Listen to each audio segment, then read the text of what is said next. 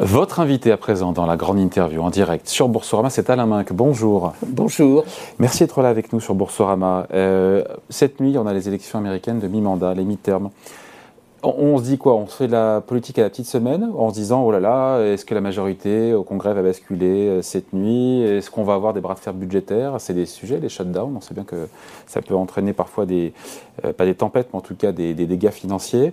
Euh, est-ce qu'on se dit qu'une victoire républicaine, ça serait une bonne chose peut-être pour les marchés qui aiment bien parfois le, statu quo? On se dit qu'il y a plus grave Il y a l'immédiat qui est il vaudrait mieux pour le bon fonctionnement des États-Unis qu'il euh, n'y ait pas une impasse, c'est-à-dire que les républicains ne gagnent pas et la Chambre euh, et le Sénat.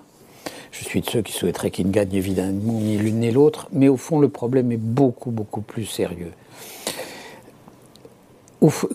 Quand je me demande rétrospectivement, est-ce qu'il y a quelque chose que je n'aurais jamais imaginé possible? Pas la chute du communisme, on ne savait pas quand, mais on savait bien qu'il y avait un risque. Euh, pas le retour de la guerre, on ne savait pas quand ça pouvait arriver. Mais il y a une chose qui me paraissait inconcevable, c'était de penser que la démocratie américaine pouvait être un jour menacée. Euh, ça, c'était hors de l'équation. menacée par quoi? ben, Menacée par l'évolution actuelle des États-Unis qui fait que vous avez. C'est un pays qui est polarisé. Il y a deux Amériques. il, y a deux il y a deux choses. Il y a deux Amériques. C'est-à-dire, d'un côté, une droite de plus en plus à droite, portée par des credos religieux de plus en plus fanatiques, portée par le complotisme, portée par le fait quand même qu'une bonne partie des électeurs républicains croient encore que l'élection a été truquée et une Amérique d'extrême gauche, portée par le wokisme, l'incapacité d'avoir des relations de sexe à sexe à peu près euh, normales, euh, donc une polarisation idéologique comme on n'en a jamais connue. Polarisation géographique, c'est-à-dire l'Amérique que vous et moi nous aimons bien, c'est pas l'Amérique, c'est la côte est, la côte ouest et, et, les lacs. Le reste du pays, ce sont des endroits où vous ne resteriez pas 15 jours. Et puis derrière, il y a un problème qui est institutionnel, c'est-à-dire l'existence d'une Cour suprême totalement dans la main de la droite extrême, euh, d'une Cour suprême qui risque de valider ce qui va se produire dans nombre d'États, c'est que le contrôle des élections sera effectué au niveau de chaque État, y compris pour les élections fédérales, sans euh, vérification euh, fédérale. Il y a de bonnes chances que la Cour suprême valide ça. Donc ça ouvre la voie Ça ouvre la voie à des atteintes profondes à la démocratie, étant entendu que nombre des États ont inventer des règles destinées à l'évidence, à empêcher les minorités ou les gens modestes de voter. Des horaires stricts, des problèmes sur la manière de prouver son identité. Donc il y a une espèce de dérive sociologique, politique et institutionnelle qui est extrêmement inquiétante. Et si euh, par malheur, Trump était réélu, alors on verrait ce que c'est que le Trump d'un deuxième mandat quand on se souvient de ce qu'a été déjà sur le plan erratique, sur le plan de la politique étrangère. il a mis fin à l'article 5 de l'OTAN dont maintenant on mesure quand même ce qu'il signifie, euh, sur le plan du respect des institutions, quand même. Vous avez vu les images euh, euh, du, 6, du 6 janvier? Vous avez vu quand même ce moment où il veut aller au Capitole, prendre la tête des manifestants, et ce sont les types du service secret qui ont autorité sur le président, il faut jamais l'oublier, euh, pour le protéger, qui disent non. Bon, c'est donc une situation angoissante et qui mène, parce qu'on, pardon, pour penser aux conséquences économiques, parce que ça est Non, les conséquences économiques, on ne peut pas les voir. Non, non, c'est pas euh, parce que le pays, d'abord, euh, les républicains sont de Trump était protectionniste et les démocrates de Biden le sont relativement aussi. Euh, la polarisation sur la bataille avec la Chine existe des deux côtés. En revanche, pour nous, Européens, les choses sont extrêmement différentes. Euh, je ne suis pas sûr que la présence à la Maison-Blanche ou le retour à la Maison-Blanche de ce bon ami de M. Poutine qu'est Trump soit exactement ce qu'on peut souhaiter. Autre sujet dans l'actualité, Alain Minck, il y a l'AIE, l'Agence internationale de l'énergie, dans son dernier rapport, qui nous dit que l'Europe risque surtout de manquer de gaz, non pas cet hiver, mais l'hiver d'après, 2023-2024. On, on, se dit que c'est rassurant, rassurant, puisque ça veut dire que le danger s'éloigne à court terme, là, dans les prochaines semaines ou prochains mois. Euh, où on se dit que ben, on verra bien où on en sera avec la Russie euh, dans un an. Écoutez, euh, j'arrive pas à croire à cela. Je vais vous dire pourquoi. Croire à quoi Qu'on manquera de gaz. Je vais vous dire pourquoi. Cet hiver ou le prochain? L'adaptabilité de nos sociétés et de nos systèmes est impressionnante. Le gaz russe représentait 41% de la consommation de gaz à l'intérieur de l'Union européenne le 25 février. Vous savez quel chiffre aujourd'hui? Moins de 10%. Nettement moins de 10%. On va arriver bientôt vers les 5 ou 6%. Vous vous rendez compte ce que ça représente comme capacité d'adaptation en 9 mois? On a euh, pris le GNL américain parce que les Chinois n'étaient pas là aussi. Non, mais on il y a 20 explications techniques. J'ai aucune idée sur, euh, en réalité, le prix du gaz mais j'ai du mal à imaginer que nous manquions de gaz. C'est la flexibilité de ce marché, la capacité de bouger, la manière dont on l'a déjà fait tente à me faire penser que c'est une, euh, une prévision qui est destinée à être salutaire pour provoquer des effets contraires. Le prix, je n'en sais rien. Et le prix joue parce qu'en fonction du prix, il y a des changements de comportement. Mais oui, mais on dit on parle de sobriété énergétique, mais, vous avez vu la, consommation. vous avez vu que, alors c'est vrai qu'il a fait un temps merveilleux, que l'été indien a été notre allié, mais notre consommation de gaz au mois d'octobre a baissé de 30 Bien au-delà de ce dont on a Bien au-delà de tout ce qu'on avait imaginé. Quelle leçon, à la main, que vous retenez de cette tempête financière qui a frappé euh, le gouvernement de l'Istrus et son mini-budget très irresponsable maintenant, on peut le dire, et même dès le début. Euh, on rappelle la Banque centrale anglaise, les autorités macro-prudentielles qui ont dû intervenir en achetant notamment des obligations souveraines britanniques. Il faut quand même se rendre compte qu'en quelques jours, en quelques heures, on a pris un point de pourcentage. C'est une violence inouïe. Est-ce que quelle leçon on en retient? Est-ce que c'est une tempête qui pourrait se reproduire ailleurs? Écoutez, d'abord, on a, il y a plusieurs leçons à tirer de cette aventure. D'abord, il y a un merveilleux clin d'œil de l'histoire, c'est-à-dire que les marchés se sont débarrassés de la chef de gouvernement européen euh, euh, qui euh, était la plus pro-marché. Donc les marchés ne sont pas dupes de leurs idéologues quand ces idéologues n'ont pas de bon sens. Donc c'est assez rassurant, mais il faut voir quand même que euh, les économistes, par exemple, euh, des insoumis, devraient se dire que si les marchés arrivent à se débarrasser de gens qui leur sont sympathiques aussi vite, ils se débarrasseraient en un quart de seconde de gens qui leur sont profondément antipathiques, comme le sont nécessairement euh, les économistes d'extrême gauche. Un gouvernement peut se passer des marchés. Après, ce qu'il faut juste, c'est ne plus avoir à emprunter sur les marchés. on ne peut pas se passer des marchés. attendez, on pourrait se passer des, on peut pas se passer des marchés quand euh, on a fini euh, de vivre sur les recettes budgétaires au début de l'été et qu'on a un déficit. Non, mais donc ça veut dire, ça veut dire avoir un déficit zéro. Non, mais d'accord. je pense que vous serez euh, au-delà même de la maison de retraite, même vous qui êtes plus jeune que moi, quand ça arrivera. On est quand même. La France n'a pas connu depuis, euh, en fait, depuis la fin des années 70 d'équilibre budgétaire. Je crois que c'est 74, pour être 74, probablement. Donc vous avez tout à fait raison. Bon, alors après, il y a une deuxième leçon à tirer de cet épisode. C'est Heureusement que ça s'est passé à l'intérieur du périmètre d'une petite monnaie, car la livre est, une petite monnaie désormais.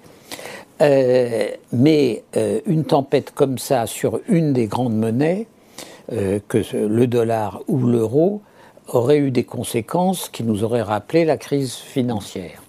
Est-ce que c'est imaginable ou est-ce que c'est de la science-fiction? Quand on, a eu une crise financière telle que euh, crise bancaire d'ailleurs, plus que financière, le système a failli sauter, on ne peut plus jamais dire jamais. Hein.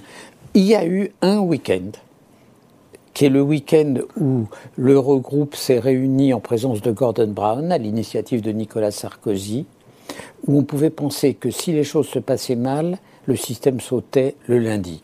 Euh, c'est-à-dire que euh, le système sautait, ça voulait dire quoi? Ça voulait dire que fuite devant la monnaie, demande de retrait dans les banques, positionnement de flics devant les banques pour empêcher les retraits, euh, blocage de la capacité de retrait, toutes choses inimaginables dans des pays développés. On a été un millimètre de cela. Tout ça à cause des Américains qui ont lâché les Man Brothers. Non mais, il faut dire que vrai, le point de départ, c'est quand même le choix d'ailleurs. Oui, d'accord, mais le résultat, bien sûr, les Américains ont lâché les Man Brothers parce qu'ils ont sous-estimé les conséquences de cette faillite. Depuis, les autorités, que ce soit les gouvernements et les banques centrales, ont fait le boulot. Aujourd'hui, il n'y a plus de risque bancaire. On a transformé grosso modo les banques en service public de l'argent. C'est-à-dire qu'on leur a imposé des besoins de fonds propres tellement élevés qu'ils ont la rentabilité d'une compagnie d'électricité privée dont la rentabilité est encadrée par le régulateur.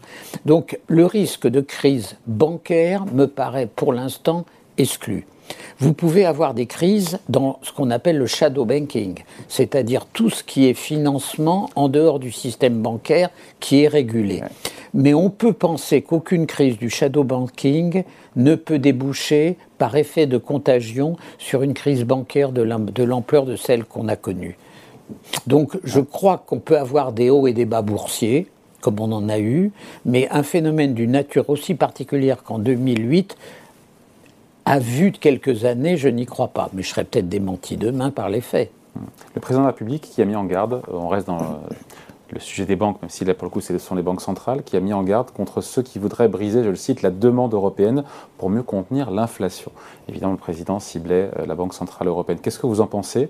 Parce qu'on a compris que la stratégie implicite de la BCE, même des autres banques centrales, c'est de provoquer d'accepter une récession pour calmer l'inflation Et certains disent, mais c'est discutable comme stratégie, ou est-ce qu'on se dit c'est le prix à payer pour maîtriser cette inflation Il faut accepter une récession. Il n'y a pas d'autre alternative. Hein je pense qu'il y a une différence de nature entre les États-Unis et l'Europe. Euh, aux États-Unis, il y a une inflation par la demande. Euh, ne serait-ce que parce qu'elle a été alimentée par les deux gigantesques plans Biden, qui feront beaucoup pour l'amélioration de la productivité américaine. Et une inflation par la demande, vous devez casser la demande, donc vous devez augmenter les taux. En Europe, la situation est tout à fait différente. Il n'y a pas d'inflation par la demande. Il y a une inflation par la hausse d'un certain nombre de coûts, dont, et une grande partie étant liée aux conséquences euh, du conflit ukrainien. Euh, vous pourriez dire, mais dans ce cas-là, la BCE n'aurait pas dû augmenter les taux. Parce que le, pas en le problème, le prix du baril a baissé. Non, hein. mais le problème, c'est que dans la doxa des marchés, quand il y a de l'inflation et qu'une banque centrale n'augmente pas les taux, elle perd son crédit. Hmm. C'est absurde, mais c'est comme ça. Et donc je pense que la BCE, d'une certaine façon, augmente les taux parce qu'elle y est obligée par l'idéologie qui prévaut dans les marchés. Je pense qu'en plus, c'est une, euh, une BCE qui est gouvernée pas par un banquier aussi internationalement reconnu que l'était Mario Draghi. Je ne sais pas s'il aurait augmenté autant les taux, mais Christine Lagarde, qui n'a pas sur les marchés la position de Mario Draghi, n'a malheureusement pas le choix. Ouais, mais il n'y a pas le choix aussi, encore une fois, pour éteindre et calmer cette inflation, il faut accepter une récession, même si socialement, politiquement, c'est discutable. Il y a deux aspects. Euh, la vraie question. Sachant que Christine Lagarde dit même que même une récession ne serait pas suffisante pour éteindre l'inflation. Non, non, pas. Il y a deux sujets. Nous nous en tirerons si l'engrenage prix-salaire ne se met pas en place. C'est-à-dire que si les salaires tout en étant augmentés, arrivent à être contenus, sont augmentés avec des mécanismes temporaires comme des primes, et qu'on n'est pas dans l'indexation de fait qu'on a connue, l'inflation baissera. Pourquoi? Parce que une grande partie des facteurs inflationnistes sont des facteurs exogènes. D'ailleurs, on le voit déjà. Regardez le prix du fret. Le prix du fret, il a été divisé euh, par 3, par 4, et ça va continuer quand les porte-conteneurs en construction en Corée vont sortir et naviguer. Euh, le, la réouverture des exportations ukrainiennes a fait baisser le prix du blé, le prix des farines. Euh, le prix du gaz, quand on sera sorti de cette séquence délicate, il finira par baisser. Donc, les facteurs actuels de l'inflation finiront par baisser. La seule question, c'est est-ce que nous aurons la sagesse collective d'éviter l'engrenage prix-salaire? Je l'espère, mais j'en suis pas sûr. De ce point de vue, la politique macroéconomique du gouvernement a été extrêmement subtile. Le fait de faire le bouclier. Quitte à nous lester de déficit et de dette, parce que finalement, on a transformé cette Il inflation. Il est plus important de bloquer l'inflation à 5 comme ça a été fait avec le bouclier, alors que tous nos partenaires sont à 9 ou 10, pour deux raisons. D'abord, c'est une dévaluation compétitive que nous nous sommes offertes. c'est-à-dire, mais c'est très important, c'est-à-dire que en termes de... Mais bon. Mais chacun se débrouille à l'intérieur. L'Europe, c'est une coopération concurrentielle. Enfin, c'est pas euh, quand même une assemblée de bisounours. Euh, euh, il faut quand même voir les choses telles qu'elles sont. Donc, on a amélioré la, position de la compétitivité de l'économie française. Puisque les salaires augmentent parce, bien, les, parce que les salaires augmentent de 5, alors que chez nos concurrents, ils vont augmenter de 9. Ça fait 4 points. C'est beaucoup, 4 points. Rappelez-vous du temps où d'aucuns voulaient augmenter la TVA pour faire une espèce de dévaluation compétitive de 1 ou 2% Donc ça, c'est intelligent.